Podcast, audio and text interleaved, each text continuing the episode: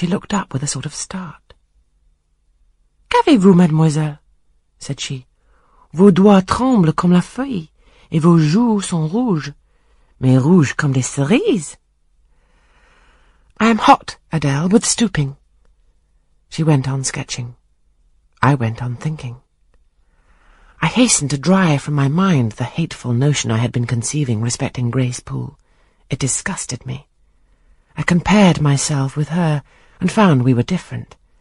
Bessie Leaven had said I was quite a lady, and she spoke truth. I was a lady. And now I looked much better than I did when Bessie saw me. I had more colour and more flesh, more life, more vivacity, because I had brighter hopes and keener enjoyments. Evening approaches, said I, as I looked towards the window.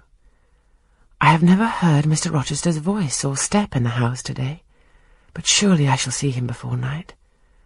Feared the meeting in the morning.